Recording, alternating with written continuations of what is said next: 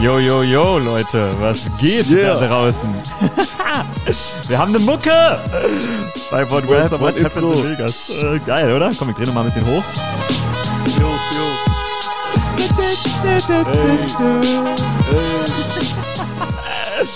Ja, und damit herzlich willkommen zu äh, What Happens in Vegas. Ich lasse das noch ein bisschen im Hintergrund dudeln, sind noch ein paar Sekunden auf der Uhr. Schön, dass ihr mit dabei seid. Woche 14 in der NFL ist in den Büchern. Und auch diese Woche könnt ihr unter Hashtag Pro Bowl Vote Jakob Johnson in den Pro Bowl voten. Amon Ra St. Brown am liebsten auch, der ist nämlich nicht schlecht. Jakob, ähm, grüß dich erstmal. Hallo. Icke, Icke, Icke, guten Morgen. Guten Morgen aus Vegas. Äh, gut siehst aus. Ich sehe, du hast dein All Saints Shirt an. Äh, Das ist richtig. Kennst du die Marke? Ja, Mann. Ach, geil. Geil, die ist super, super chillig. Die sind sehr angenehm, die Sachen. Und die sehen gut im Fernsehen aus. Ja, aber genügend Komplimente für die. Die zahlen noch keine, äh, die zahlen noch keine Podcast-Werbung. Das wollte ich gerade sagen. Das wollte ich gerade sagen. Die fehlen noch bei uns dabei. Äh, der Podcast ist auch gesponsert. Pro Bowl Voting. Pro Bowl Voting äh, pu- pusht das Ganze auf Twitter, wenn ihr Hashtag Pro Bowl Vote und dann den Namen von euren Lieblingsspielern eingebt. Ja. Dann könnt ihr jetzt schon äh, über Twitter voten. Noch bis zum 15. Dezember geht das Ganze. Yes, das äh, werde ich jetzt auch mal tun. Äh, haben wir gestern noch in der Sendung bei uns mal ein bisschen zu aufgerufen. Äh, hoffentlich bringt's was. Ich habe irgendwo gelesen, dass du, glaube ich, auf sieben oder acht bist bei den Fullbacks. Ähm, das ist tatsächlich nicht der Leistungsstand. Das möchte ich hier an der Stelle mal sagen. Ähm, das ist wirklich so, dass von dir mehr Impact in eurem Spiel aussieht, als von sieben anderen äh, Fullbacks in ihren Teams. Denn du bist Danke, viel auf dem danke. Feld. Du bist viel auf dem Feld, ich kann es euch immer nur noch mal sagen. Ich schreibe mir das immer auf, wie viel ähm, Prozent der Snaps du spielst. Und das sind tatsächlich immer um die 30 Prozent mittlerweile und seit Woche sieben oder acht. Also immer über 20 Snaps. Ähm, dazu erstmal Gratulation, finde ich, kann man an der Danke. Stelle mal sagen. Danke, danke. Ja, also wenn du auf dem Feld bist, wenn du auf dem Feld bist, dann ist es immer gut. Ähm, natürlich willst du dementsprechend auch die Results haben und Mhm. äh, die, die, die Siege, Siege einfahren, aber ähm, die, der Snap-Count lügt nicht. Der, der Snap-Count lügt nicht, das stimmt. Der Boxscore am Ende leider auch nicht, äh, muss man sagen. Und äh, ich, ich bin ja im Prinzip kein Las Vegas Raiders-Fan. Deshalb war das trotzdem am Ende irgendwie ein Spiel, was ich lange in Erinnerung behalten werde, auch wenn ihr verloren habt mit 17 zu 16 in Los Angeles gegen äh, die Los Angeles Rams, nicht mit äh, Wolford, nicht mit Stafford, sondern mit Baker Mayfield. Was bleibt dir denn von diesem Spiel in Erinnerung, von dem Tag, von dem Erlebnis? Ja, wir waren auf der falschen Seite von einer wahrscheinlich historischen Performance äh, von, von Baker Mayfield. Ich denke, es hat bis jetzt noch nie in der NFL einen Quarterback gegeben, der bei einem Team gelandet ist äh, und innerhalb von 48 Stunden äh, Vorbereitungszeit ähm, so in die Offense eingearbeitet wurde, dass er danach das Team äh, mit 13 Punkten Rückstand äh, im, im vierten Quarter noch zum Sieg Mhm. führt. führt. Äh, also äh, ist schade für uns. Glückwunsch an Herr Mayfield. Er, er hat da bestimmt ein paar Jahre zu seiner Karriere hinzugefügt mit dieser, mit dieser Performance. Äh, aber für uns ist es natürlich eine, eine bittere Niederlage gewesen. Ja, du sagst es. 3 Minuten 13, 3 Minuten 19. Da hat er den ersten Touchdown in der Partie gemacht zum 10 zu 16. Und dann folgte halt noch einer 10 Sekunden vor dem Ende auf äh, Van Jefferson. Ähm, das finde ich ist der erste Moment, über den man sprechen muss, weil da hat Baker Mayfield später selber äh, im Interview bei den Ami-Kollegen drüber gesprochen, hat gesagt, äh, ich konnte ja nicht glauben, was ich gesehen habe. Die haben Press-Coverage gespielt ich habe nicht gedacht, dass das wirklich so bleibt, sondern ich dachte, die droppen zurück in Zone Coverage. Ist das ein Diss oder ist das einfach erstmal eine Situationsbeschreibung von ihm? Wie nimmst du das wahr als Spieler auf der anderen Seite? Ja, das ist äh, eben eine Situationsbeschreibung. Ja, ich, ich stecke in dem Defensive Play Calling natürlich nicht drin, äh, aber die Defense hat eigentlich das ganze Spiel über ein, einen guten Job gemacht. Ähm, ähnlich wie in der Offense haben am Ende eigentlich die, die ähm, selbst eingebrockten Fehler äh, den Unterschied gemacht. Also ich, das so, du verlierst so ein Spiel nicht wegen dem letzten Spielzug, ja. Also der letzte Spielzug, der Cornerback hat, hat da, war da echt in guter Coverage, ja, und es sind zwei gute Spieler, Baker Mayfield und, und äh, Jefferson, die eben in dem Moment ein Play gemacht haben. Was, was im Football vorkommt, ja, du, du kannst Playmaker nicht komplett aus dem Spiel rausnehmen für immer. Ähm, ein, ein, zwei Spielzüge werden die machen.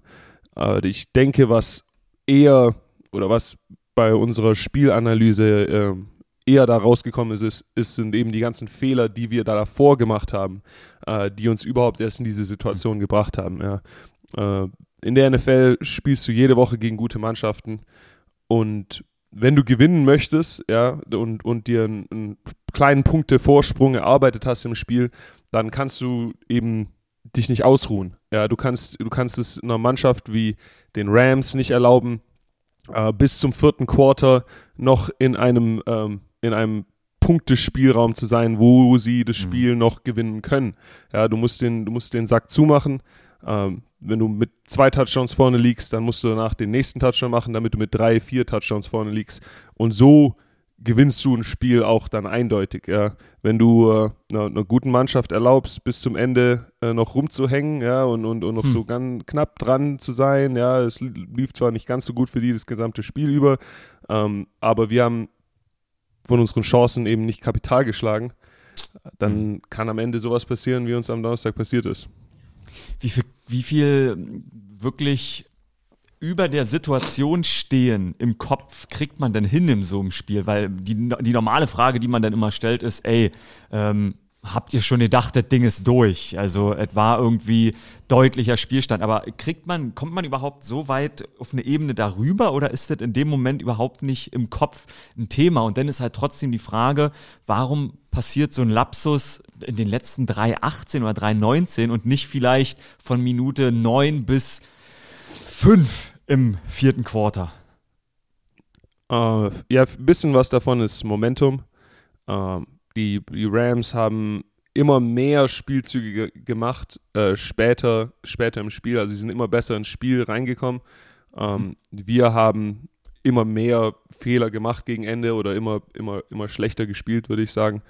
Ähm, und ja, es ist schwer, das, es ist schwer, das Ganze zu pinpointen. Football ist ein Teamsport. Ja, mhm. äh, es sind Team, Teamfehler, es ist genügend, äh, was, was rumgeht, Offense, Defense, Spe Special Teams. Ähm, ich habe genügend Spielzüge, wo ich weiß, dass ich eine, eine, eine, eine, bessere Leistung machen kann, ja, dass ich die, die. Spielzüge mhm. besser exekuten kann.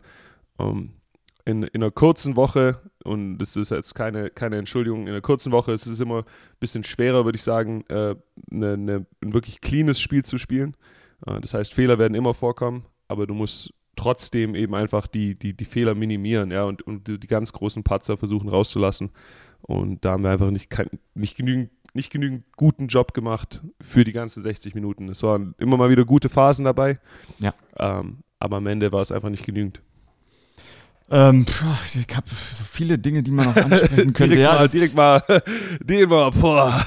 Das ist, das ist, das ist, das ist sehr wahr. Ich überlege, wollen wir lieber noch über einen, über einen großen Lapsus sprechen, der später in einer Pressekonferenz ein Thema war?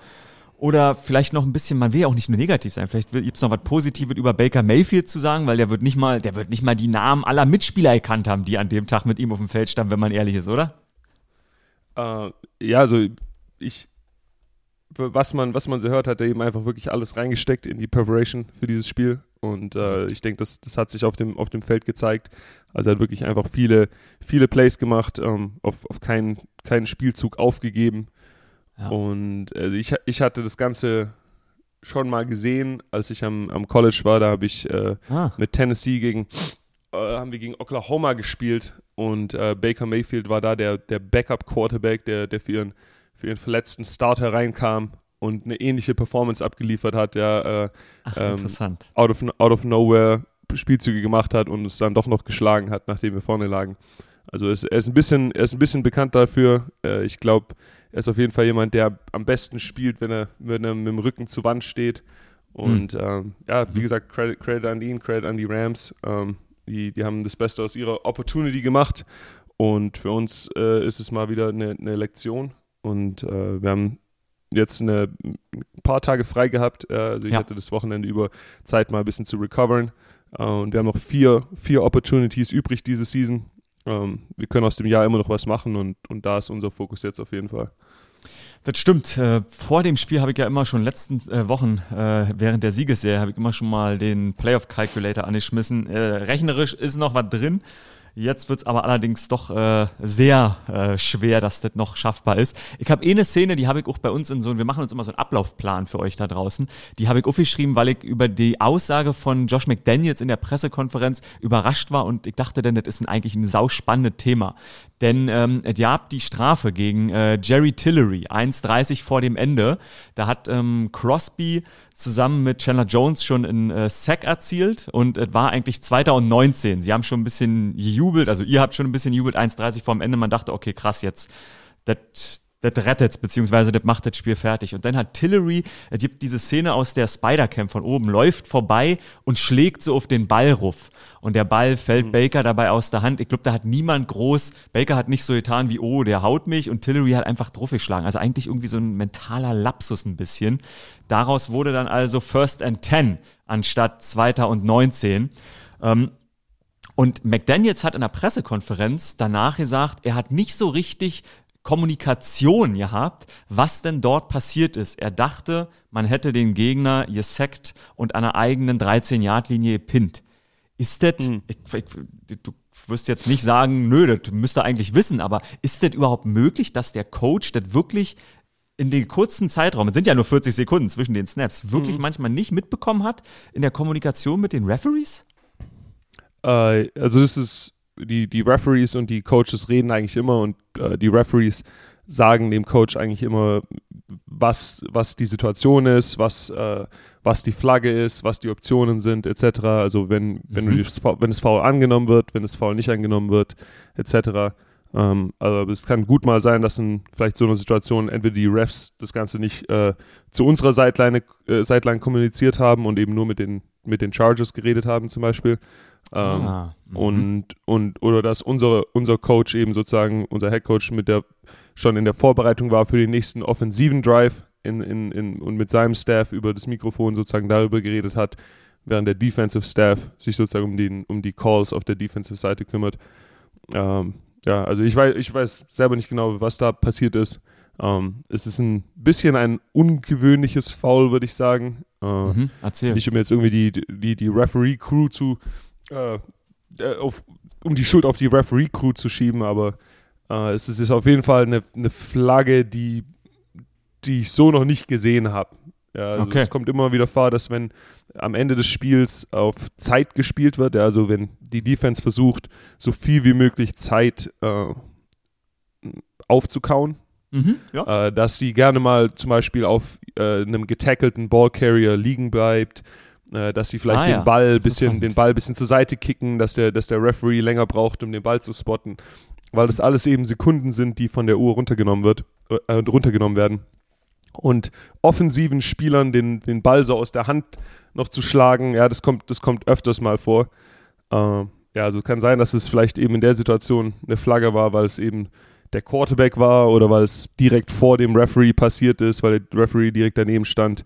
Ähm, ja, steckt man nicht drin. Mhm. Ähm, also am besten ist eben in solchen Situationen ähm, smart, smarten Football zu spielen und versuchen, solche, solche äh, Flaggen komplett zu vermeiden. Das, äh, glaube ich, fragen sich auch viele da draußen, die ständig Football gucken, ähm, wie das abläuft, wenn so eine Strafe ist. Und manchmal kann man ja die Strafe annehmen, die Strafe ablehnen. Ähm, mhm. Und jetzt habe ich gerade rausgehört, das ist manchmal so in der, in der Schnelligkeit, dass beispielsweise bei einer Strafe, die mit der Defense zu tun hat, dass da entscheidet da der Defensive Coordinator, wir nehmen die Strafe an oder wir nehmen die Strafe ab, beziehungsweise in dem Fall war es ja eine Strafe, die die Offense der ähm, mhm. Rams annehmen musste, aber ist das auch manchmal der Koordinator und nicht immer der Head Coach sozusagen? Äh, äh, weil bei, bei Strafen, die an- oder abgelehnt werden würden, muss, äh, oh, sorry. Easy. meine, meine, meine Podcast-Voice ist gerade leer gegangen. Richtig hirnloser Voice-Crack. Ähm, nee, die Strafen, Strafen werden eigentlich vom, vom Head Coach entweder an- oder abgenommen meistens ist es äh, im, im Fachgebiet des Head Coaches, der kann ja auch ähm, mit dem mit der Person im, in der Booth kommunizieren. Also es gibt meistens noch jemand, der ähm, oben in der Box sitzt, der sich mit solchen Situationen genau auskennt und der dann sozusagen sein, seine Expertise nochmal dazugeben kann, ähm, Ach, was die Analytics angeht, was jetzt die beste Entscheidung für diese Situation ist. Und äh, ja, so kommt das Ganze zusammen dann. Okay, krass. Okay, also das wäre dann an der Stelle Josh McDaniels gewesen, wenn er da wirklich nicht, ähm, also er konnte ja eh nichts entscheiden, aber wenn er da wirklich nicht mitbekommen hat, richtig, was da los ist, ist das zumindest mal ein sehr kritischer Moment, wo das passiert. Ich habe mich ja, also gefragt. Also, ge generell ist es eigentlich, schauen die Referees, dass sie eben äh, das Ganze kommunizieren. Ich denke, in der Zeit war einfach so wenig Zeit auf der Uhr und die haben den Ball direkt gespottet mhm. und äh, haben mit den Charges geredet und haben dann, haben dann weitergemacht. Äh, Derek Carr hatte nur elf Yards, glaube ich, in der zweiten Halbzeit. Äh, die ersten Wochen in der Saison, die ersten 12, 13, war er bei zwei Interceptions. Jetzt kamen in den letzten Spielen ein paar dazu. Josh Jacobs hat zwar 99 Yards erlaufen, aber ähm, dafür 27 Versuche gebraucht.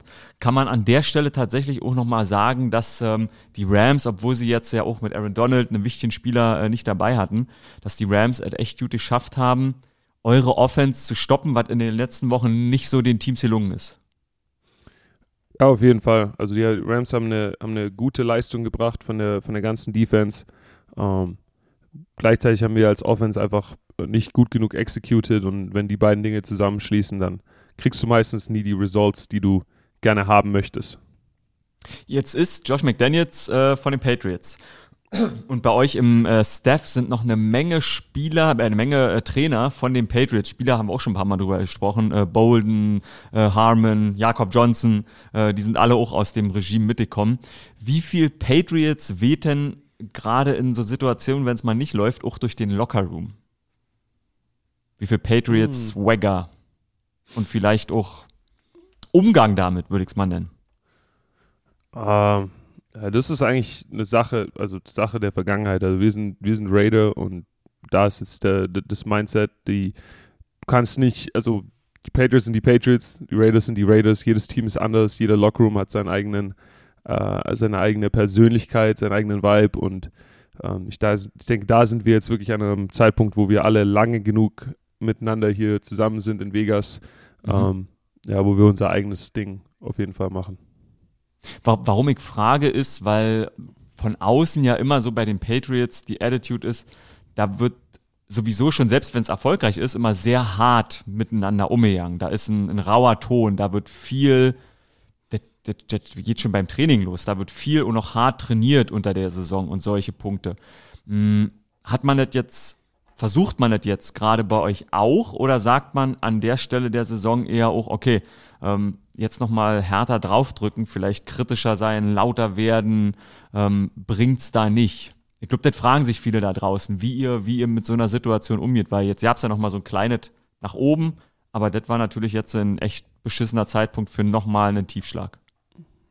Nee, also ich glaube nicht, dass sich wirklich was ähm, ändert in dem, in dem Prozess, den wir haben. Ja, wir müssen einfach das, was wir tun, besser machen. Also es macht keinen Sinn, jetzt das Ganze, ähm, äh, das, alles, was du tust, zu hinterfragen, umzustellen. Ähm, eine, mhm. eine, eine, Neuaufstellung oder irgendwelche Changes, die du in dem Bereich machst, kommen dann sicherlich, äh, wenn irgendwann ähm, die Offseason kommt, da äh, können die Coaches Self-Scout Self betreiben etc. Also ich, ich denke nicht, dass es dass das die Lösung ist. Die Lösung ist einfach, dass wir als Team, das auf dem Platz steht, ähm, unsere, unseren Job besser executed. Ja. Äh, es ist nicht so, dass wir das ganze Jahr über schon schlechten Football spielen. Es ist nur, dass wir öfters es geschafft haben, uns ins eigene Bein zu schießen. Und mhm. äh, ich denke, wenn wir die, die äh, Kugeln aus unseren eigenen Beinen einfach mal rauslassen, dann ähm, würden diese Ergebnisse auch ganz anders aussehen. Äh, wir haben, glaube ich, sieben sieben Spiele verloren mit hm. sechs Punkten oder weniger mhm. ähm, gegen, gegen wirklich gute Mannschaften. Und in der NFL gibt es keine moralischen Siege leider. Ja, am Ende zählt nur dein, dein Record, am Ende zählt nur Win oder Loss. Ähm, aber ich denke, wir haben eine, eine, eine gute, gute, Fuß, eine gute Footballmannschaft. Ähm, wir, haben, wir haben Coaches, die wirklich was auf dem Kasten haben. Ähm, wir, schulden es, wir schulden es uns einfach selber, ähm, ja, die, die Fehler wegzulassen und einfach mal zu sehen, was passiert, wenn wir ein, ein ganzes Footballspiel spielen und unseren besten Football konsequent für 60 Minuten durchziehen. Ähm, ich denke, da würden wir einige Leute überraschen, was die, wie die Ergebnisse dann aussehen. Denkt man, denkt man bei so schlechten Spielen manchmal, äh, man hat auch Pech? Äh, ja, Pech, äh, Pech gehört immer dazu, natürlich. Äh, es kann immer äh, da sein, dass der Ball äh, einfach mal nicht hm. in deine Richtung springt. Äh, die beste, äh, das beste Antidote zu Pech ist äh, Preparation und Performance. Mhm. Ja, also einfach die, die sicherstellen, dass du deine, deine Preparation perfekt machst ähm, und in dem Spiel, in den Situationen executest.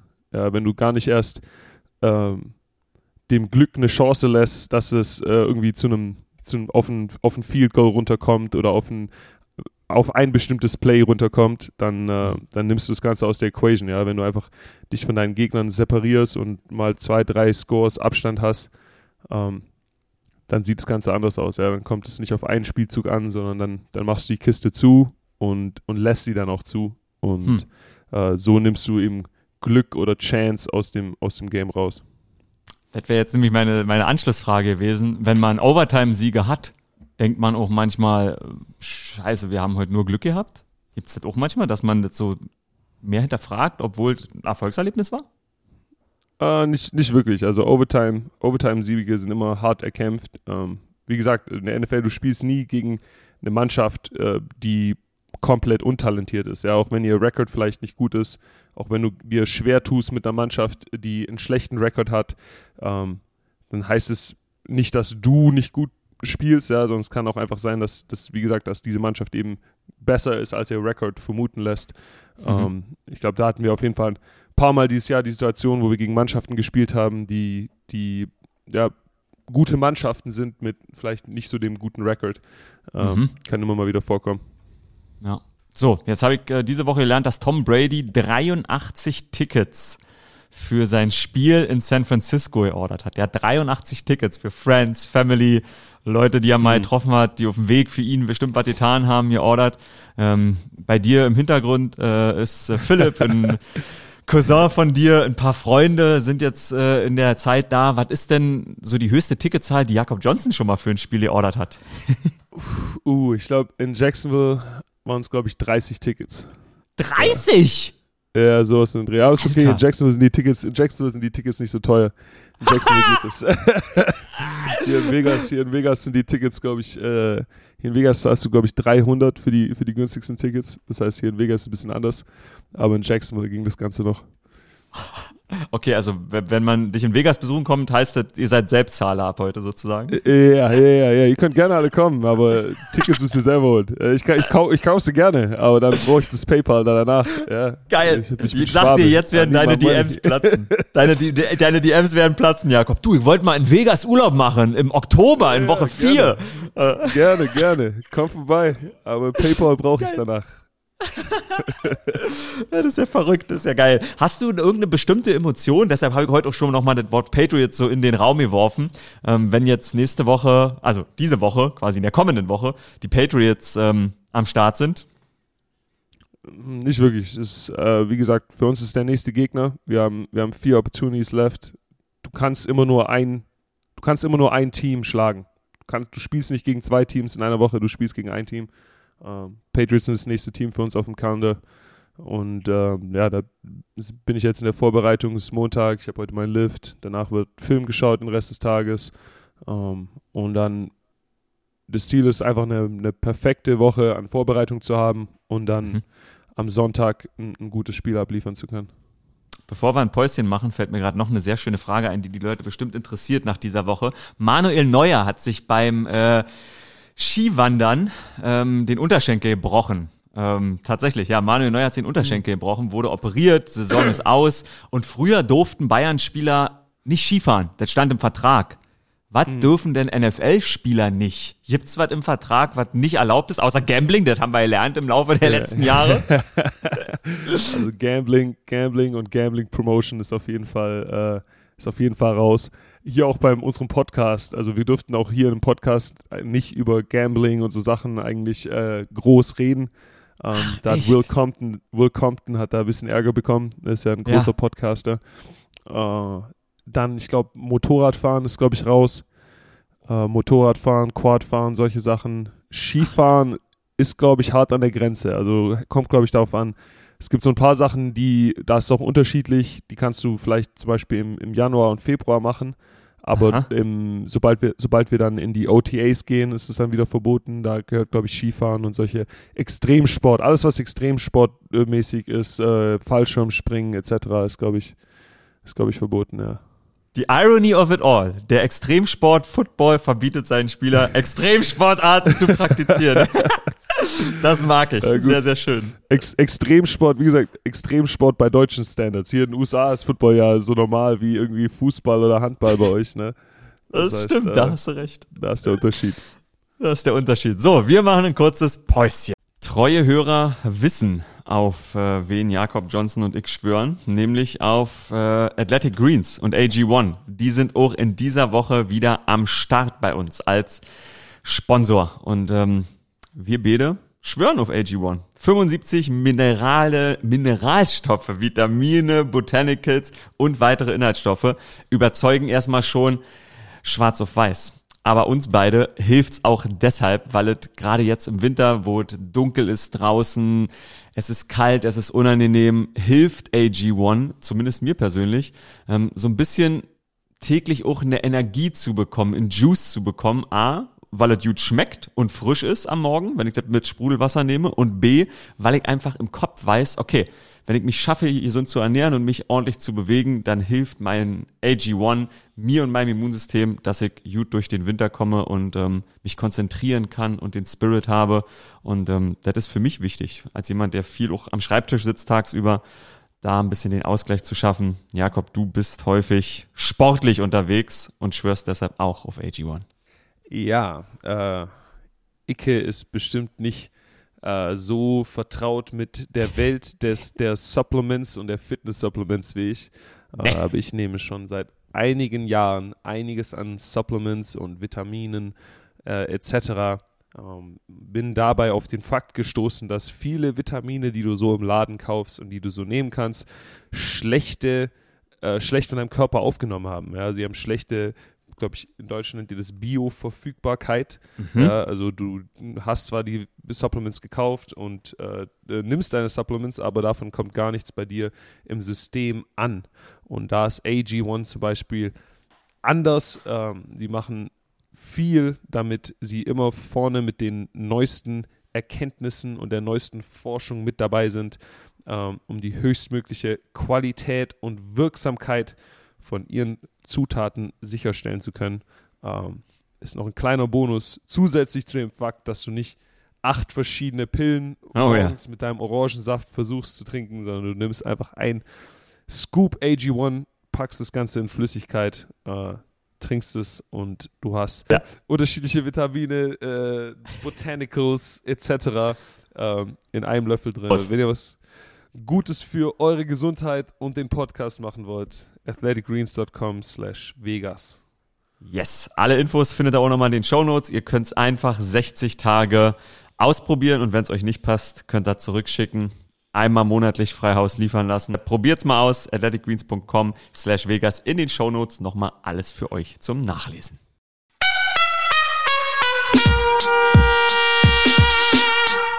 Jo Leute, und wir haben auch in dieser Woche wieder jemanden am Start, der uns unterstützt. Und äh, die wollen auch euch unterstützen, nämlich dabei gesund, zufrieden, ein bisschen besser gelaunt und einfach glücklicher durchs Leben zu gehen. Und das ist Athletic Greens und deren AG1. Wir beide, Jakob und ich, schwören darauf, auf, also ich, ihr wisst, ihr wisst ja, dass ich vor allen Dingen auf die 75 Vitamine, Mineralstoffe, Botanicals und viele weitere Inhaltsstoffe schwöre. Ähm, und AG1 hilft mir in den Wintermonaten tatsächlich einfach etwas besser durchzukommen. Ich war ein bisschen kränklich, fühle mich jetzt aber wieder wohl, habe meine Routinen, nehme jeden Morgen, ist es nicht ganz, aber jeden zweiten zumindest, mein AG1 und ähm, fühle mich damit sehr wohl und sehr fit, Jakob. Du auch, oder? Natürlich. Ich würde dazu noch sagen, was macht AG1 so besonders? Äh, warum AG1 nehmen? Warum nicht äh, zum Supermarkt gehen und dir da die äh, billigen Supplements von nebenan holen? Ganz einfach, weil AG1 sicherstellt, dass ihre Supplements von höchster Qualität sind, und zusätzlich Bioavailability haben, die viele von den Supplements, die er ansonsten kriegt, nicht, nicht, äh, nicht so umsetzen.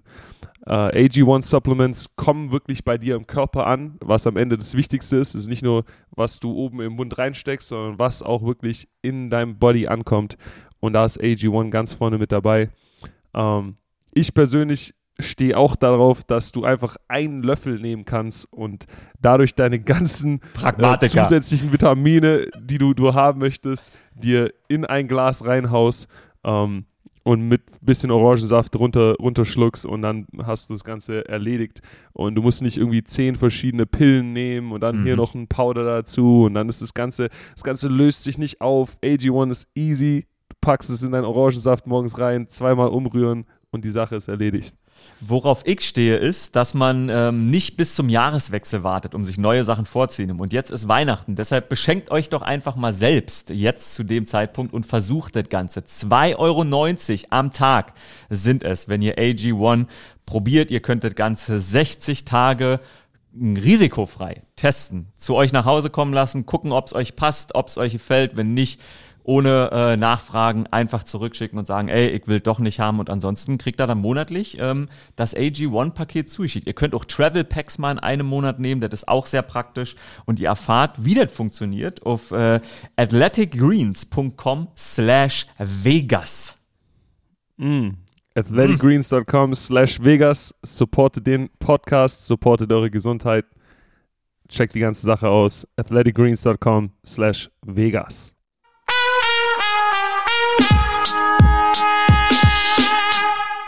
So, auch da haben wir jetzt äh, zwei Abbinder an der Stelle. Schön, äh, dass er immer noch am Start seid bei uns. Äh, What happens in Vegas? Ähm, womit machen wir jetzt weiter, Jakob? Jetzt muss ich mal gucken in unseren Ablauf. Äh, wollen wir schon ähm, das unangenehme Thema, was wir heute mal besprechen wollen, ähm, an uns nehmen? Oder ist es ja, überhaupt ja. ein unangenehmes Thema? Ma mach doch mal das Intro mit, den, mit, den, mit der Broncos-Situation und dann gehen wir genau. darüber.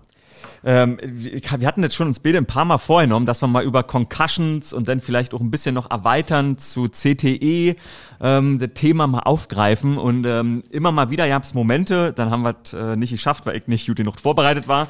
Heute äh, habe ich mich ein bisschen besser vorbereitet. Und zwar deshalb, weil ich gestern Abend kam ich nach Hause und habe mir die Highlights angeguckt, also nachts um halb drei, drei und ähm, hab dann Russell Wilson gesehen die Kansas City Chiefs. Die waren ja 0-27 hinten und dann hatten sie fast noch ihr Comeback und sind wieder rangekommen. Und Russell Wilson musste aber das Spielfeld verlassen. Viertes Quarter, zwölf Minuten vor dem Ende. Da waren sie 34-21 hinten, schon fast in der Red Zone und Wilson hat einen ziemlich langen Scramble, schafft einen First Down und rutscht dann so an einer 4-3-Yard-Linie also er rutscht nicht, sondern er fällt nach vorn mit dem Ball und hinter ihm ist Frank Clark, Verteidiger von den Kansas City Chiefs, der, der nicht schlägt hinten drauf, sondern er drückt so ein bisschen Russell Wilson runter, weil er ihn halt stoppen will. Und Russell knallt dabei mit dem Kopf in den Boden und dann gibt's die, die, die Slow-Mo, wo die Kamera so dicht an seinem, an seinem Gesicht ist und man guckt in den Helm rin und er braucht einfach 10, 15 Sekunden, bis er aufsteht. Und ich sehe in den Augen, dass der dass es ihm wehtut, dass es ihm unangenehm ist. Ich musste sofort an Luke Kuechly denken und an die Bilder, als der mhm. damals seine vierte Concussion, glaube ich, hatte, wart. Und dann hat er sich den Helm abgenommen und der musste damals weinen und Russell Wilson liegt da und man denkt so, oh nee, ey, das ist einfach, der ist Anfang 30, der ist, äh, hat so viel schon erreicht, sportlich in seinem Leben, hat irgendwie ausgesorgt für sich, für seine zukünftige Generation.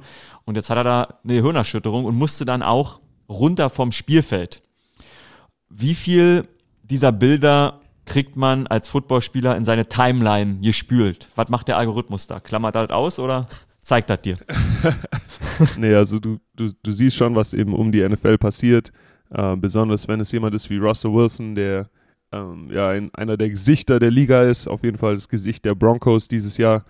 Ähm, da kriegst du das Ganze natürlich mit. Äh, ja, das ist halt ein Teil, ist ein Teil vom Sport, unfortunately, äh, nicht der nicht der Teil, den wir alle äh, so sehr mögen, aber äh, es kommt auf jeden Fall vor. Ich denke, in der Situation war das nicht unbedingt gewollt von dem Verteidiger, ja, äh, hier den, hier den Mann zu verletzen, aber ähm, so passieren die meisten Concussions, ja. Es ist weniger wirklich malicious intent, ähm, mhm. als wirklich, es, es kommt eben einfach vor und ähm, ja, da müssen wir alle damit, damit umgehen. Ja, das gleiche ist quasi noch bei äh, Ravens gegen Steelers passiert. Da war auch ein, ein, ein Hit, den äh, Kenny Pickett kassiert hat von Roquan Smith, fällt auch auf den Hinterkopf. Und äh, da kommen wir jetzt, glaube ich, zu dem Thema, worüber wir so ein bisschen sprechen wollen. Pickett fällt auf den Hinterkopf, weil er zu Boden geschleudert wird, geht raus ins Medical Tent, also dieses blaue Zelt, was immer am Spielfeldrand mhm. ist, wo ihr untersucht werdet. An der Stelle mache ich schon die erste Pause. Was passiert denn da, wenn der Zelt hochgeht und man wird auf sowas untersucht? Ist dir das selber schon mal widerfahren? Wurdest du schon mal auf eine Concussion untersucht? Also ich, ich hatte bis jetzt noch äh, keine Concussion in der NFL. Knock on wood. Aha. ähm, ich bin mit dir. Aber was, was, was, was insgesamt passiert in diesen, in diesen Zelten, sind eben da, um einfach ein bisschen Privatsphäre für die Untersuchung zu schaffen. Äh, mhm. du kommst, kommst da rein, wenn es um Concussions geht, äh, ist meistens dein Teamarzt da drin, äh, vielleicht noch der Head Trainer. Dazu gibt es von der NFL ähm, pflichtmäßig hat jedes Team einen unabhängigen äh, Neurological Expert an der Seitenlinie. Ähm, yep. Die ähm, nehmen dich dann durch ein ähm, bestimmtes vorgeschriebenes Protokoll. Äh, da gab es dieses Jahr auch Änderungen. Es kann zum Beispiel jetzt ähm, können Spieler von den äh, Medical Experts, die, die sich das Spiel von der Pressbox anschauen, getaggt mhm. werden. Mhm. Das heißt, äh, wo davor du vielleicht einen harten Kit, äh, Hit kassiert hast, ja, und, und äh, bisschen schwindig bist und sozusagen einfach äh, auf dich kurz hinsetzt, eine Sekunde wartest, bis du wieder ein Gleichgewicht kriegst, ja, und, und dann aufstehst und weiterspielst, ähm, kann es jetzt sein, dass wenn die eben einfach sehen, dass du einen Hit gegen den, gegen den Kopf bekommst, ähm, dass dich für eine Untersuchung taggen, dann wirst du zur Seitenlinie genommen oder äh, vielleicht sogar in die Kabine, ähm, musst da eben durch ein bestimmtes Protokoll durch. Ähm, wenn das, wenn das Ganze positiv ausfällt, dann, dann war es es. Ja, also wenn du vom, mhm. vom Protokoll als äh, mit Gehirnerschütterung diagnostiziert wirst, ähm, bist du fertig für den Tag, ja, dann äh, bist du entweder umkle gehst du, glaube ich, direkt sogar in die Umkleidekabine und, und, und kommst gar nicht mehr wieder raus. ähm, danach äh, wirst du jeden Tag untersucht von auch ja. wieder von den äh, von den Experts. Du machst bei deinem Team äh, ein Computertest dann, dann täglich, wo eben ge, äh, gemessen wird, wie es deiner, deiner Gehirnleistung geht. Also du machst ein, vor der Saison einen sogenannten Baseline-Test. Das Ganze dauert eine Stunde, wo du am Computer, da wird eben deine Reaktionszeit gemessen. Ähm, ja, verschiedene, verschiedene äh, Tests, du musst irgendwelche Nummern dir merken, du musst Nummern in einer bestimmten Reihenfolge anklicken. Das alles gibt mhm. dem Computerprogramm eine Baseline wo deine, wo deine Leistung ist. Und äh, wenn du eine Concussion hast, dann äh, gehst du eben in ein, ein von der NFL vorgeschriebenes Protokoll von ähm, ja, Tagen, wo du erstmal komplett raus bist, egal was es ist. Ja, du hast wahrscheinlich einen Tag erstmal, wo du komplett raus bist. Äh, danach wirst du untersucht. Ähm, wenn du dann bestimmte, ähm, wenn du keine Symptome mehr hast, ähm, gehst du in ein Programm, wo du, wo die dich langsam wieder auf Fahrt bringen. Äh, du hast einen Conditioning-Test, du musst diesen Baseline-Test, deine, deine Nummern von deinem Computertest müssen wieder ähnlich sein wie die von deinem Baseline-Test. Und wenn du diese ganzen Hürden dann über, überzwungen hast, dann darfst du wieder zurück zum Training kommen. Mhm. Lot, lot of uh, things to unpack. Also es sind fünf Stufen. Ich habe mir das nämlich mal rausgeschrieben ja. ähm, in diesem Concussion Protocol. Und du sagst ähm, wenn man noch Symptome hat, darf man ähm, nur leichtes Aerobic-Training machen.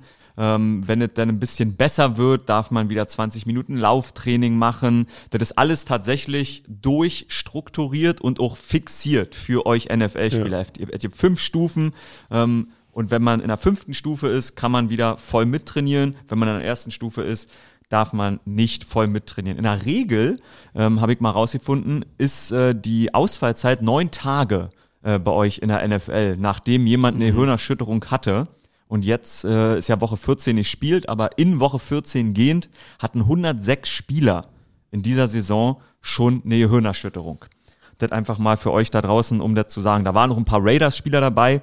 Und ähm, mhm. genau, also wir haben schon gerade von dir gehört, da hat sich in dieser Saison was getan. Das Protokoll wurde nämlich angepasst. Am 8. Oktober ähm, wurde diese Anpassung vorgenommen, wegen der Concussion und der Hirnerschütterung von Tour. Der war ja Back-to-Back genau. -back Games. Der hatte Sonntag eine Concussion ähm, und ist dann am Donnerstag wieder auf dem Feld gewesen und hat sofort die nächste Concussion bekommen. Und da dachte man oder hat man gesehen, okay, an der zweiten Concussion sieht man wohl, dass die erste Concussion nicht richtig ausgeheilt war. Genau, das ist, das ist eine Sache mit äh, Gehirnerschütterung.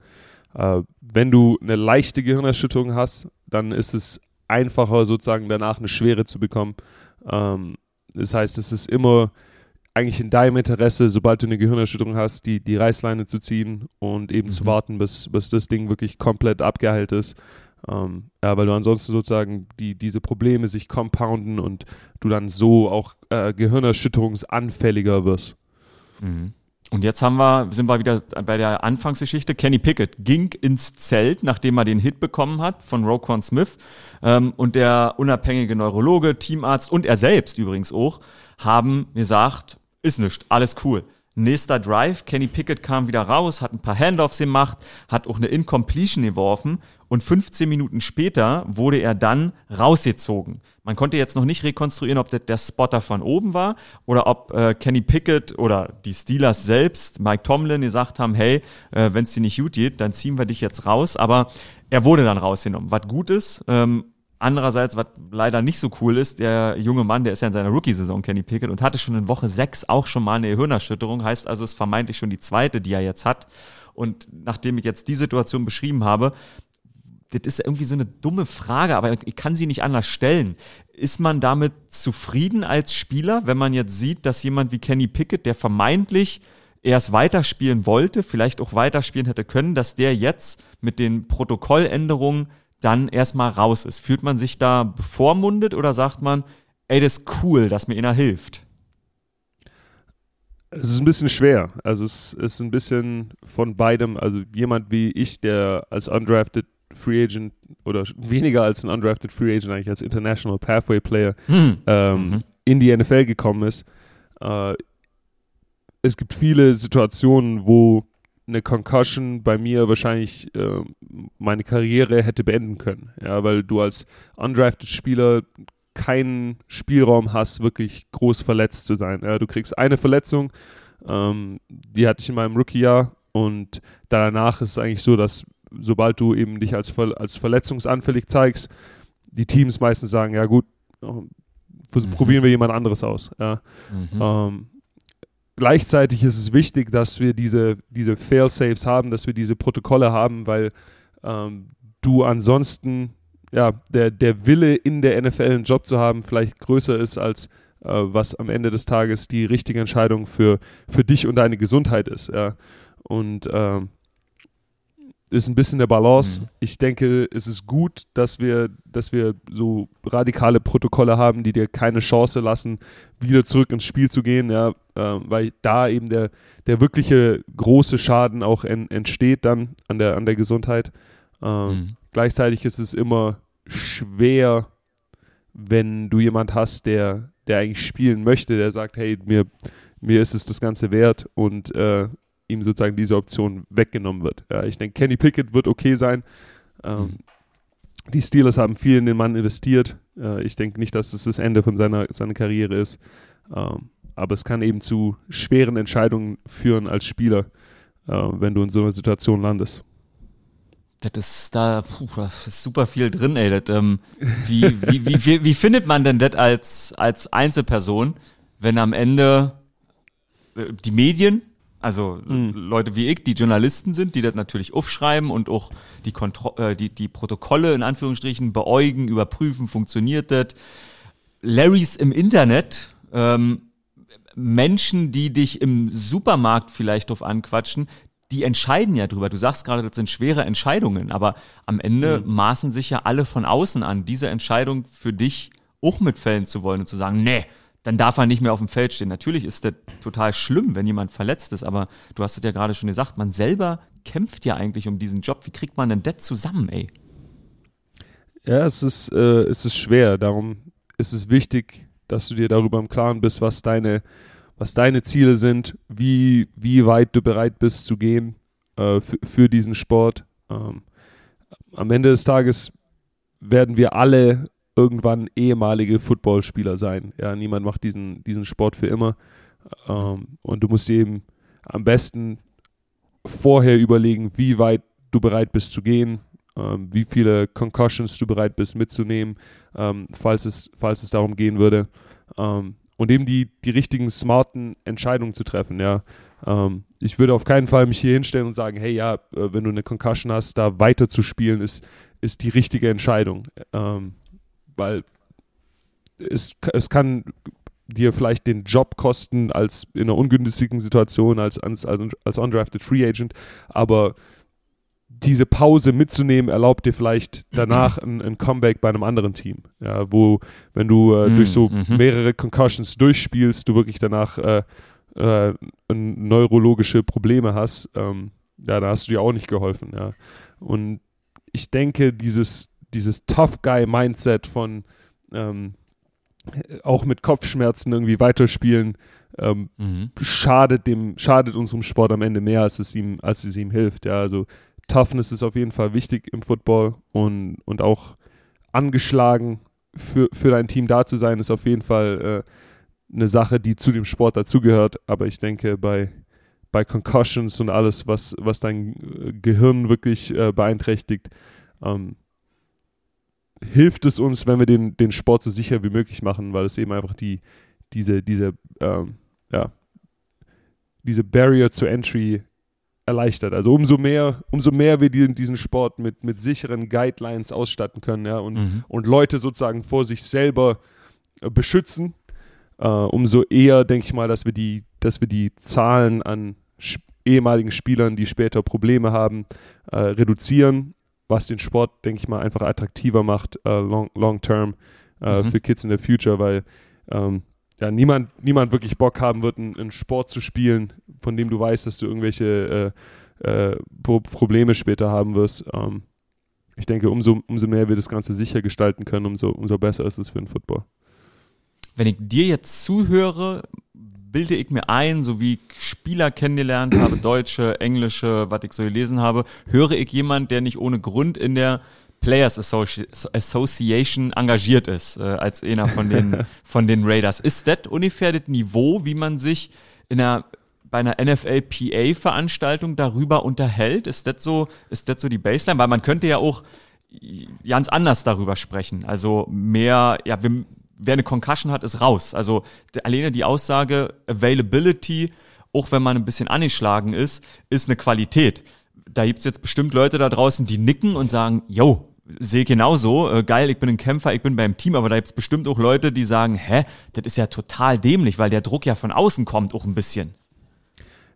Ja, in der, in der NFL gilt auf jeden Fall, uh, Availability ist teilweise wichtiger als Ability. Also die, mhm. die, dass du am Sonntag zum Spiel zur Verfügung stehst, äh, Woche ein und Woche aus, ist teilweise wichtiger, als du, was du vielleicht an einem Machst. Sonntag an Leistung abrufen kannst. Ja. Mhm. Ähm, Interessant. Also, oh, jetzt sterben gerade meine Kopfhörer. äh, viele, viele, viele Jungs, ähm, viele Jungs in der NFL haben einen Job, weil sie einfach gezeigt haben, dass sie, äh, dass sie Durability sind, also dass sie, dass sie ja. äh, dass sie nicht durchhaltefähig, kriegst, dass, ja, genau, dass sie ja. durchhaltefähig sind, dass sie äh, an Verletzungen ähm, äh, ja, schnell zurückkommen können. Ähm, und da sind eben Concussions ein, ein, ein Ding, was du dir genau überlegen musst, wie weit du da gehst. Ja, also mhm. ähm, jeder, jeder, der Football spielt, hat mal einen harten Hit abbekommen, ja, einen, einen Hit, der dich auch ein bisschen äh, gestunt hat, äh, wo, du, wo du danach vielleicht eine Sekunde gebraucht hast. Ähm, aber wenn du diese Schwelle zur Concussion überschreitest, dann merkst du das. Ja? Also wenn du eine Concussion hast, ähm, du, du, du spürst es am ganzen Körper, dein, dein, deine, dein Gleichgewicht ist anders, deine, deine Mut, du fühlst dich, du fühlst dich nicht wie du, wie du selber, ja. Und ich denke, da ähm, müssen, müssen wir eben eine klare Linie ziehen äh, im Sand. In der NFLPA wird das Ganze von allen möglichen Seiten behandelt. Ja. Also die NFLPA äh, engagiert einen Haufen ähm, Wissenschaftler, um sich wirklich mit diesem Thema zu beschäftigen, ähm, mhm. die jedes Jahr die, die Nummern vergleichen, die Research an den Helmen betreiben, ähm, die Analytics auf diese, auf jeden Kontakt setzen, also jedes Spiel, die ganzen Spielzüge werden alle von, von verschiedenen AIs analysiert und äh, zum Beispiel die Anzahl an, an Helm-zu-Helm-Kontakten wird gemessen. Ähm, also es passiert einiges, äh, was am Ende immer die Frage ist, wie viel von dieser von diesen wissenschaftlichen Daten kriegen wir umgesetzt in NFL Rules mhm. und Policies. Ja. Verstehe die NFL, die Spielergewerkschaft macht viel, um äh, auf dem neuesten Stand der Wissenschaft zu sein. Aber die NFL selber geht da nicht immer mit. Ja. Und ich, da war gerade zum Beispiel die Situation mit Tour am Anfang des Jahres mhm. eben ein Beispiel, wo es erst so einen krassen Fall gebraucht hat, bis mhm. die NFL zugehört hat und, und, das, und das Protokoll adjusted hat. Ähm, mhm. ja, also es gibt noch, gibt noch viel, was getan werden muss ja, in, in, in Player Health and Safety. Äh, die Turf-Situation, über die wir mal geredet hatten, gehört halt auch dazu. Ähm, es gibt einiges, was wir wissen, was das Spiel sicherer machen würde, was aber von der NFL noch nicht umgesetzt wird. Mhm. Und ähm, da ist eben sowas wie die NFLPA extrem wichtig. Das ist sehr interessant. Ich glaube, es wird klar, obwohl eigentlich wir auch gelernt haben, so ein bisschen arbeitet die PA gegen den Großteil der Spieler, weil über 55 Prozent sind ähm, Minimumspieler und der Minimumspieler, habe ich gerade gelernt, kann sich das eigentlich nicht erlauben, äh, da vielleicht rauszufliegen, mhm. aber trotzdem versucht sie halt Positive zu installieren und so eine schlimme Situation wie bei Tour ist die Möglichkeit, um nochmal einen Schritt vor, voranzugehen und das etwas sicherer für euch zu machen. Das ist ja ein mega interessant, das mal zu verstehen, wie der Zwiespalt da vielleicht doch ist.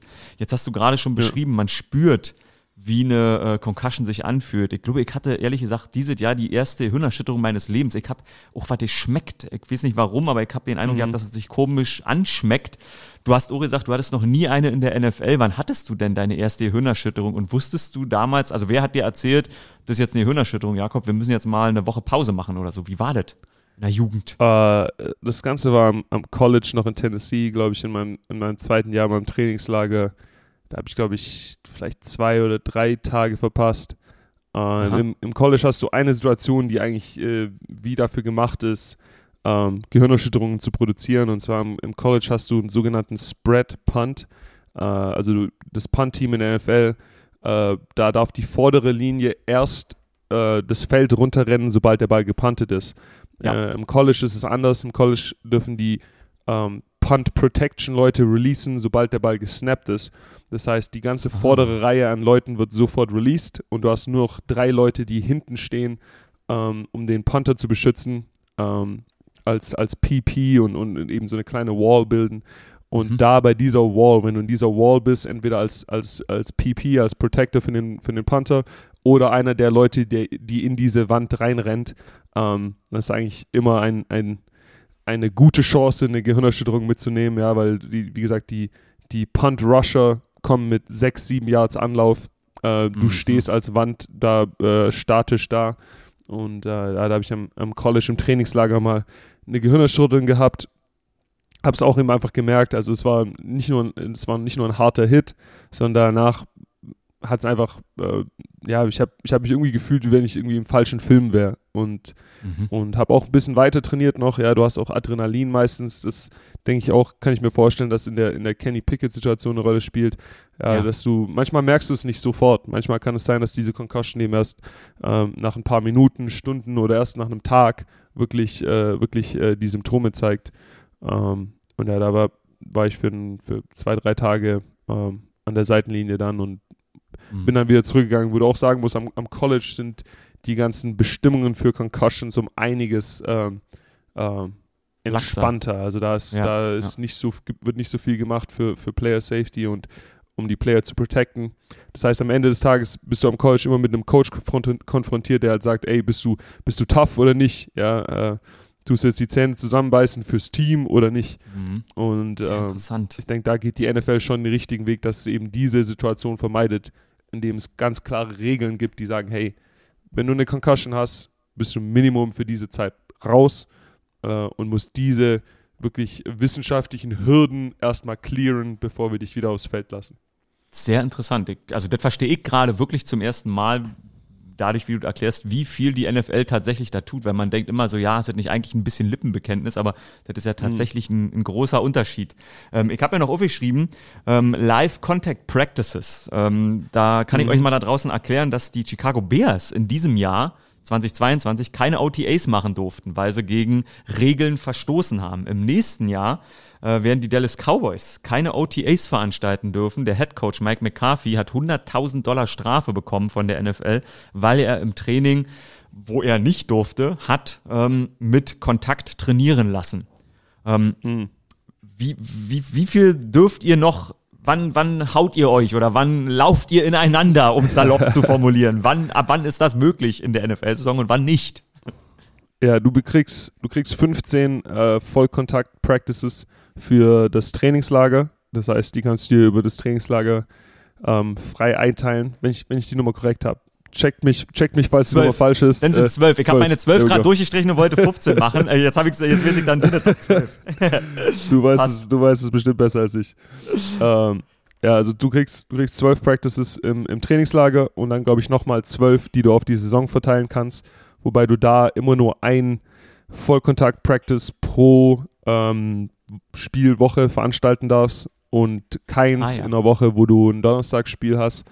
Ähm, ja, und so, so teilen die Teams sich eben ein. Bei uns ist es meistens so, dass du entweder eben mittwochs oder donnerstags dein, dein Vollkontakt-Practice hast und die anderen Practices der Woche bist du dann in, in West, äh, was eben für O-Line und D-Line trotzdem noch äh, recht kontaktvoll ist. Ja, die tun sich mhm. trotzdem noch äh, recht gut in, in, in den Chest-Punchen gegenseitig, aber äh, es gibt eben dann kein, kein Tackling wirklich ähm, und kein, besonders kein Tackling zum Boden auf jeden Fall. Und äh, ja, so kam noch dieses Jahr dazu, dass du im, in der Trainingslagerphase äh, auf den Kontaktpositionen diese Guardian Caps getragen hast, was sozusagen wie nochmal Schaum, Schaumstoffüberzüge für die Helme sind, ähm, die eben die, die Kontakt, äh, die Kontakt, ähm, wie nennt man es, die Kontakt Forces, ja, also die, die Kräfte, die da auf die, auf Kräfte, die genau, Köpfe ja. gegenseitig wirken, äh, um, um 100x reduzieren. Ja, also ich kann mir gut vorstellen, dass diese eine weiterentwickelte Form der Guardian Caps irgendwann einfach komplett Teil der, der Helme wird, die wir in der NFL haben, ähm, mhm. weil du dadurch eben schon eine signifikante Reduction in, äh, in den Kräften hast, die, die auf die Spieler wirken. Ich frage noch immer, wo wir beim Helm sind, kurz. Ich habe noch so viele Sachen. Ich glaube, wir müssen noch mal eine zweite Folge dazu machen. Äh, der Axiom-Helm von Riddell. Ähm, das ja. ist die neueste, neueste Generation. Ich hatte den in Kansas City, den Patrick Mahomes, Patrick Mahomes Axiom-Helm in der Hand. Äh, mhm. Fun Fact an dieser Stelle: Mein Kopf scheint genauso groß zu sein wie der von Patrick Mahomes, denn der Helm hat mir gut gepasst. Ähm, trägst du schon diesen neuen Axiom-Helm? Hast du von dem gehört? Ist das cool? Unterhält man sich darüber? Schult die PA dazu oder irgendjemand? Oder kommt Riddell? Ja, die, die Helme, die Helme, die Helme kriegen Ratings von der von der PA, genauso wie die wie die Cleats. Ja, Helme, Cleats, ähm, wird alles bekommt sozusagen eine Schulnote. Ähm, ja. Helme und Cleats, die unter einer bestimmten Note sind, äh, werden äh, gesperrt, also mit denen darfst du gar nicht mehr spielen. Dazu gehören eben ein paar von den älteren Helmmodellen, ältere Shot-Helme, ältere Riddell-Helme. Ähm, ich weiß gar nicht genau den Namen von meinem Helmmodell, mit dem ich zurzeit spiele, aber es ist auf jeden Fall eins von den moderneren Riddell-Modellen, wo du davor äh, eine, eine, Cap anziehst, deine Kopfform wird gescannt, äh, das Ganze wird eingeschickt zu Riddell und dann wird eben ein, ein Helm gebaut, der auf deine Kopfform äh, gemoldet sozusagen passt. Und ähm, ja, bin damit eigentlich recht gut gefahren bis jetzt. Wow, das klingt, das klingt sehr interessant. Jetzt äh, will ich noch mal immer den, den Schwenker machen ähm, zu der anderen Geschichte. Jetzt haben wir viel über Concussions, also Gehirnerschütterungen gesprochen. Da gibt's aber noch einen, einen zweiten Elefant im Raum, der vermeintlich ähm, für das Long-Term-Life der viel schlimmere ist, nämlich CTE. Und äh, ich habe mir zwei Buchseiten aufgeschrieben, die werde ich euch jetzt nicht alle vorlesen, aber ähm, an der Stelle muss man tatsächlich mal sagen, dass ähm, eine Concussion nicht zwingend mit CTE zusammenhängen muss. Also man kann zum Beispiel mhm. sagen, es gibt 320 Menschen, deren Gehirne wurden untersucht, also und 320 Football-Gehirne. Man kann nämlich auf CTE erst nach dem Tod untersuchen. 320 ähm, haben diese CTE gehabt und man geht aber davon aus, dass 20 Prozent dieser Leute, also davon geht man nicht aus, sondern weiß man, die hatten nicht mal eine nachgewiesene Hirnerschütterung. Sprich, da kommen die Dinge ja nicht zusammen. Weißt du, das soll jetzt nicht dich on a spot äh, bringen, sondern einfach mal wirklich gefragt, weißt du, was CTE ist? Hat man euch das mal erzählt? Bist du da mal irgendwie mit in Kontakt gekommen oder liest man sich das alleine mal durch? Oder blendet man es also aus? Also es ist nicht was, es ist nicht was, glaube ich, was äh, Teil der normalen Education ist als, als äh, NFL-Spieler. Ähm, ich hatte Glück, dass ich eben über die PA zu den äh, PA Medical Meetings gehen konnte. Die waren dieses Frühjahr ähm, im April hier in Vegas. Äh, dabei kamen eben die ganzen Leute, die zu dem Medical Advisory Board der NFLPA gehören, zusammen. Äh, die ganzen Wissenschaftler ähm, haben ihre verschiedenen Studien präsentiert, haben präsentiert, woran sie arbeiten, was die ersten Erkenntnisse sind aus den verschiedenen Studien.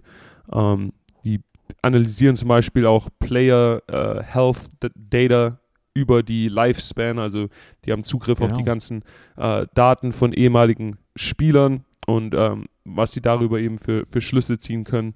Und was sie eben sehen oder was sie gemeint haben, dass sie sehen, ist, dass es eigentlich nur zwei Arten von Spielern gibt, sobald die Karriere zu Ende ist. ist. Und es sind Leute, die entweder alle Probleme haben oder Leute, die keine Probleme haben. Ja, ähm, unabhängig davon, wie viel Kontakt du in deine Karriere eingesteckt äh, hast, welche Position du spielst. Ähm, mhm. Ein Knackpunkt ist auf jeden Fall die äh, Cardiovascular Fitness ähm, nach deiner Karriere. Also wie gut du einfach dich um deinen Körper kümmerst, wenn du mit dem, mit dem äh, Sport fertig bist. Ähm, mhm. Und wie dein, wie dein Blutdruck aussieht. Äh, also Leute, die äh, eine schlechte Cardiovascular Fitness haben äh, nach, nach Karriereende, ähm, Leute, die zum Beispiel Operationen hatten und dann deswegen in ihrer Mobility eingeschränkt sind. Also Leute, die zum Beispiel eine Knie-OP hatten als Spieler, sich als mhm. Spieler da immer drum gekümmert haben, dann im Retirement vielleicht zehn Jahre lang nichts gemacht haben, ähm, haben danach Probleme, wieder fit zu werden, weil jetzt ihr, ihr Knie ihnen Probleme macht, weil sie eben die Reha dafür nicht weitergemacht haben. Ja. Ähm, mhm. Genauso mit dem, mit dem Blutdruck. Leute, die hohen äh, Blutdruck haben, haben auch vermehrt äh, Probleme in die Richtung CTE, ähm, ähm, äh, ja, Her Herzinfarkt etc. Ähm, der, der Knackpunkt scheint zu sein, wie gut du dich um deinen Körper kümmerst, sobald die Karriere vorbei ist. Also ich sage nicht, dass du dadurch vielleicht alle Probleme vermeiden kannst. Ja, ich, ich glaube auch nicht, dass ich vielleicht alle Probleme vermeiden, vermeiden kann, wenn, wenn ich durch bin, aber äh, mhm. ich denke, dass du mit, wenn du so ein Programm wie zum Beispiel ähm, Sebastian Vollmer fährst, ja, der äh, in seiner NFL-Karriere äh, 300 Pounds plus war, ja, ja. Ähm, und jetzt, äh, jetzt aussieht wie ein, wie ein GQ-Model. Ich mhm. denke, er hilft sich dadurch um einiges, ja. Äh, solche Probleme mit CTE und ähm, was damit einhergeht, zu vermeiden. Ähm, und ich, ja, das ist, das ist mein, mein Goal auch auf jeden Fall. Also über, überrasch dich nicht, wenn du äh, wenn ich irgendwann ein Yoga-Studio aufmache ja, und auf meinem, auf meinem Skinny, Skinny Guy-Shit bin, weil ich, äh, weil ich dadurch eben, denke ich, in meiner, in meiner Psychology, ja, äh, äh, alle CTE-verbundenen Probleme vermeiden kann. Ähm, mhm. Ja, wenn du dich richtig ernährst, äh, in Shape bist, äh, hast du eben eine Chance, da ungeschoren durchzukommen.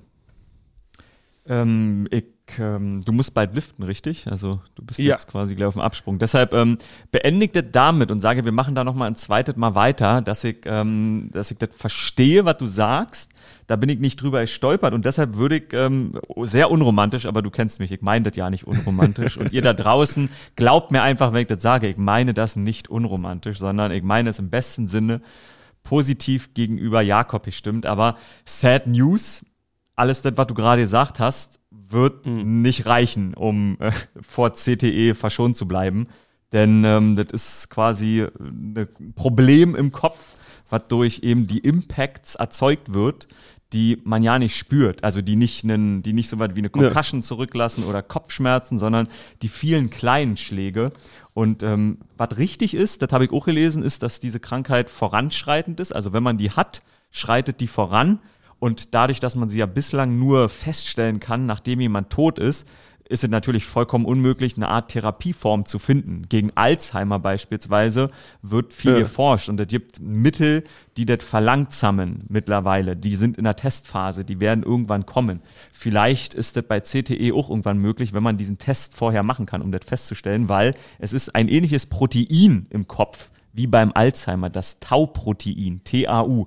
Ähm, die Mediziner da draußen werden mich jetzt wahrscheinlich äh, wieder sofort mit Kopfschütteln quittieren. Das spricht man anders aus, aber das Tau-Protein im Kopf ist das Problem.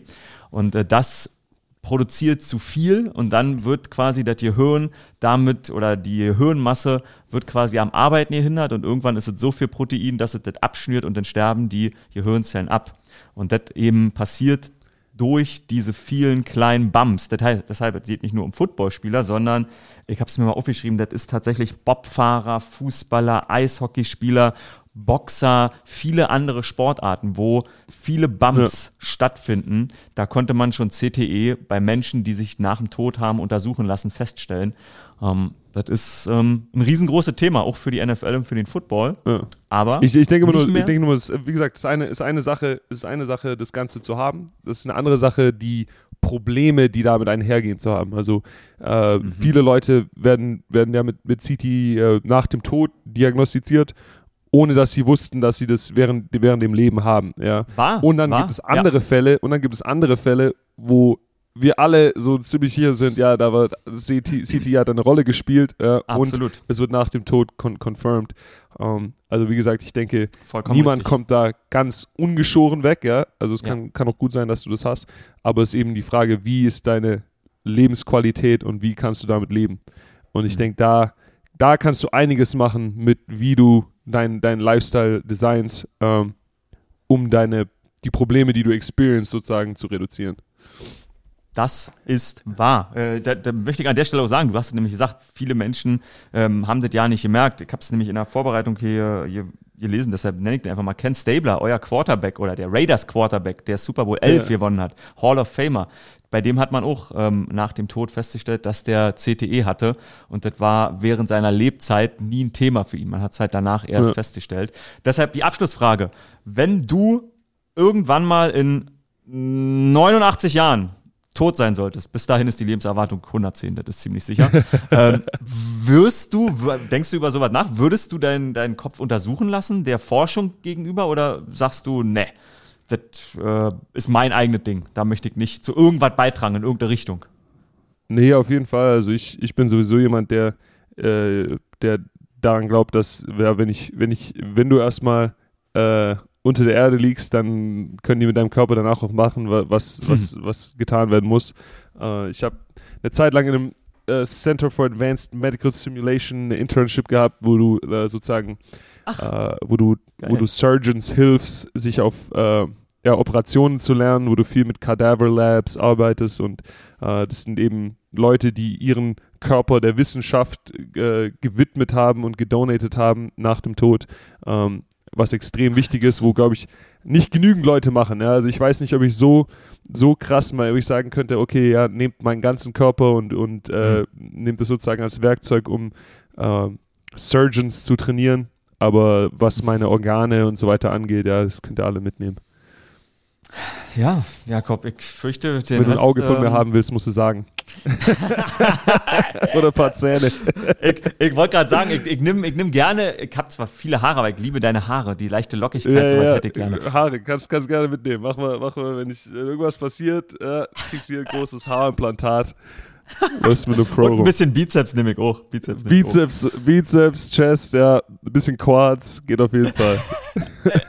Geil, die musst du jetzt trainieren, Jakob. Ähm, ich sage wieder mal äh, ganz lieben Dank äh, für deine äh, viele Zeit. Haben wir natürlich fast ja nicht gemacht, von dem wir einfach aufgeschrieben haben, weil ich hab's befürchtet, natürlich. wie immer. Ähm, war das trotzdem sehr, sehr schön. Ähm, die letzten Worte sind die deinen und äh, ich sage damit schon mal Ahoi und äh, bis nächste Woche. Alright. Heute mal kurz und knackig. du kriegst die Zahnpasta nicht zurück in die Tube. Die Wahrheit tut weh für 48 Stunden, aber das Leben geht weiter. Ich hoffe, ihr habt eine gute Woche. What happens in Vegas stays in Vegas. Peace. Oh yeah, Outro